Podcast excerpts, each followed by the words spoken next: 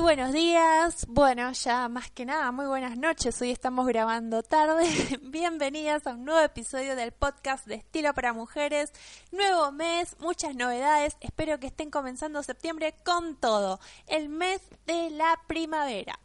Quiero empezar eh, este episodio agradeciendo por todos los me gusta, los comentarios, como siempre. Para mi sorpresa estamos en iTunes. La idea era que el podcast eh, puedan escucharlo en Evox y YouTube, pero para mi sorpresa pudimos sumar presencia en iTunes, así que estoy muy pero muy contenta.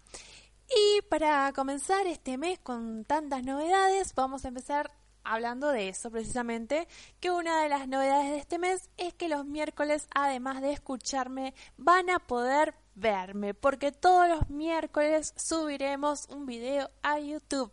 ¿Sobre qué? ¿Videos sobre qué? Bueno, Depende de ustedes. Espero sus comentarios, sugerencias, qué les gustaría ver, sobre qué dudas tienen, a ver cómo las podemos ir resolviendo. El mes pasado empezamos analizando outfits y adaptándolos a todos los cuerpos, todos los tipos de cuerpos y tuvo muy buena recepción, así que si les gusta que sigamos así, también me gustaría saberlo. Eh, bueno, la, por otra parte, les tengo una buena y una mala noticia. La mala noticia es que el podcast ya no se va a emitir a diario, pero la buena noticia es que sí va a haber un podcast semanalmente y va a ser mucho, mucho más extenso. Así que podrán escuchar un nuevo episodio todos los viernes.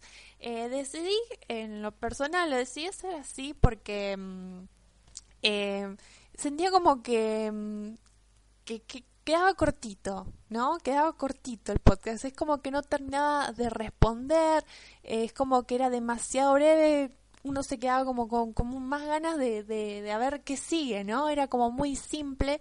Y le pregunté a Aye, le pregunté a María y me dijeron, sí, la verdad que está bastante cortito el podcast. También algunas alumnas me, me dijeron, me gustaría escuchar un poco más.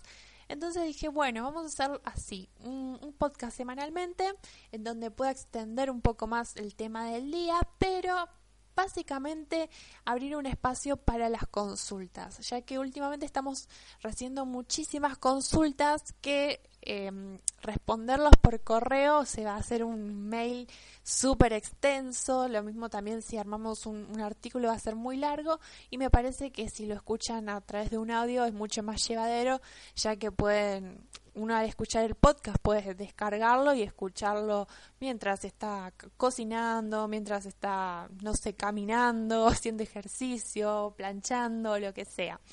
Así que, muy bien, chicas, hecho los principales anuncios.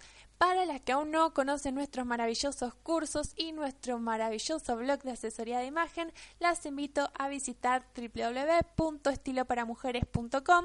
Allí podrán conocer nuestros cursos de asesoría de imagen, tanto para aprender a asesorarte a vos misma, como también si deseas formarte como asesora de imagen y empezar a trabajar de ello. También podrás suscribirte a nuestro blog donde subimos tips de moda, imagen, cómo vestir para diferentes ocasiones y mucho más. Ya lo saben en www.estiloparamujeres.com. Mañana cierra la inscripción del curso inicial de estilo. No digan que no les avisé, el curso inicial de estilo es un mini curso de 7 días, es totalmente gratuito, así que aprovechenlo ya.